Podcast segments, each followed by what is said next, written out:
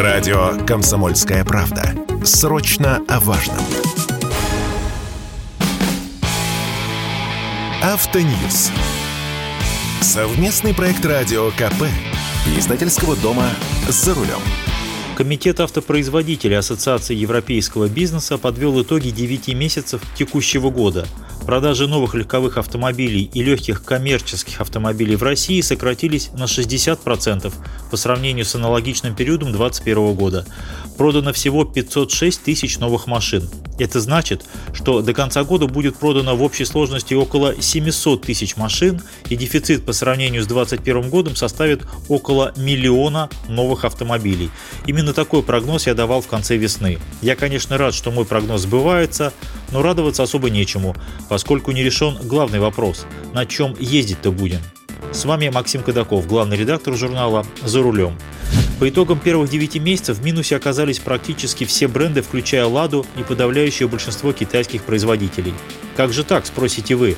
Ведь и «АвтоВАЗ», и китайские компании уже несколько месяцев рапортуют о том, что их доля рынка растет.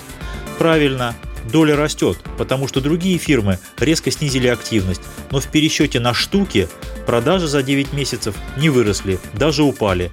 Вот, например, вы продали за год одну машину, и я продал одну машину. У каждого из нас по 50% нашего совместного микрорынка.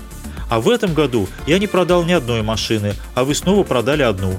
У вас уже 100% рынка, но проданные машины по-прежнему лишь одна. Простая математика. Еще весной я предсказывал на радио «Комсомольская правда», что не стоит ждать от китайцев чудес и бесплатных подарков. Не потому, что китайцы плохие, а потому, что рынок так устроен.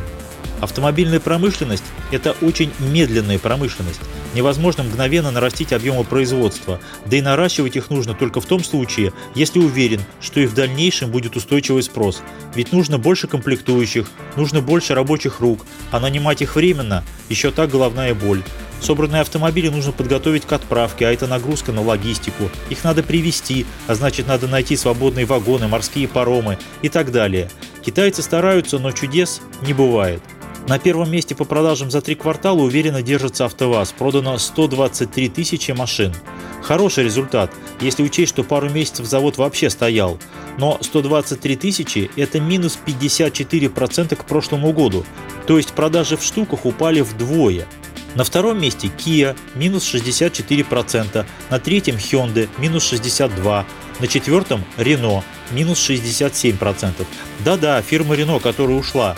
Но задел в начале года был так велик, что марка до сих пор держится на четвертом месте. Кстати, на данный момент в торговой сети насчитывается около 6 тысяч еще не проданных новеньких Renault. Если вам позарез нужен Duster или Captur, отправляйтесь к дилерам, пока все не раскупили. На пятом месте ГАЗ со своими легкими коммерческими автомобилями и лишь на шестом месте Черри с результатом минус 15% к прошлому году, а на седьмом месте Хавейл минус 20%. То есть, несмотря на все усилия по увеличению объемов продаж в последние месяцы, лидеры среди китайцев тоже оказались в минусе. Даже Хавейл, у которого свой завод в Тульской области. Марка Черри на 12 месте, Ченган на 20. -м. Тем не менее, если говорить о сегодняшнем дне, то по-настоящему активными остаются только Лада и китайские производители. А что у нас есть кроме китайцев и Лады? Выбор на рынке новых автомобилей усыхает день ото дня. По моим данным, на начало октября у всех дилеров суммарно остаются непроданными около 95 тысяч новых машин. Это все вместе взятые. Kia, Hyundai, Renault, Nissan, Toyota, Mazda, Skoda, Volkswagen и другие автомобили. Если продажи будут идти прежними темпами, то этого объема хватит месяцев на 5, на 6, а потом машины закончатся. Причем к собранным ранее в России или импортированным в Россию по официальным каналам автомобилям тонкими ручейками добавляются машины, которые возятся альтернативными путями. Назвать это параллельным импортом нельзя, поскольку параллельный импорт, который так активно распиарили, в случае с автомобилями не работает. Каждый автомобиль возится и оформляется индивидуально, и в любом случае по документам это уже БУ, то есть машина, которая имела хотя бы одного хозяина, чаще двух – даже если на одометре всего 10 километров пробега и автомобиль по сути своей абсолютно новый.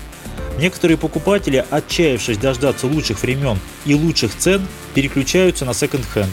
Самые смелые решаются на покупку за рубежом, через посредников и перегонщиков. Дело рискованное, но выгодное.